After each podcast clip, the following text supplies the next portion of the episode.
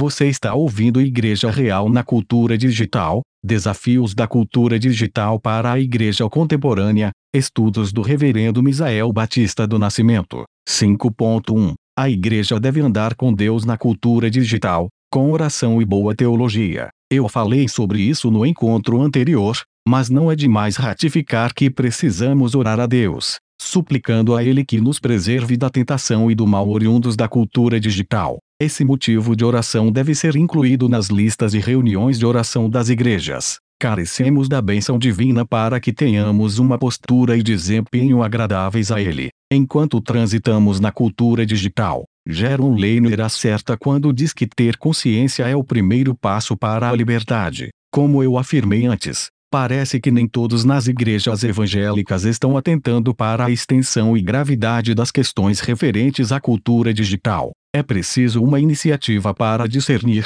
ou seja, ler e criticar a cultura digital filosófica e teologicamente. Em cada igreja local, os crentes devem ser esclarecidos e advertidos sobre esse assunto. E isso deveria ocorrer no âmbito da academia cristã, em nossos seminários. E precisamos de teólogos reformados com projeção nacional e global, para empreender uma reflexão sobre a cultura digital que seja local, quer dizer, tanto global quanto local. Essa demanda, filosófica e teológica, nos remete de volta à oração. Temos de pedir por trabalhadores para esta seara de enfrentamento bíblico da cultura digital, como lemos em Lucas 10, verso 2.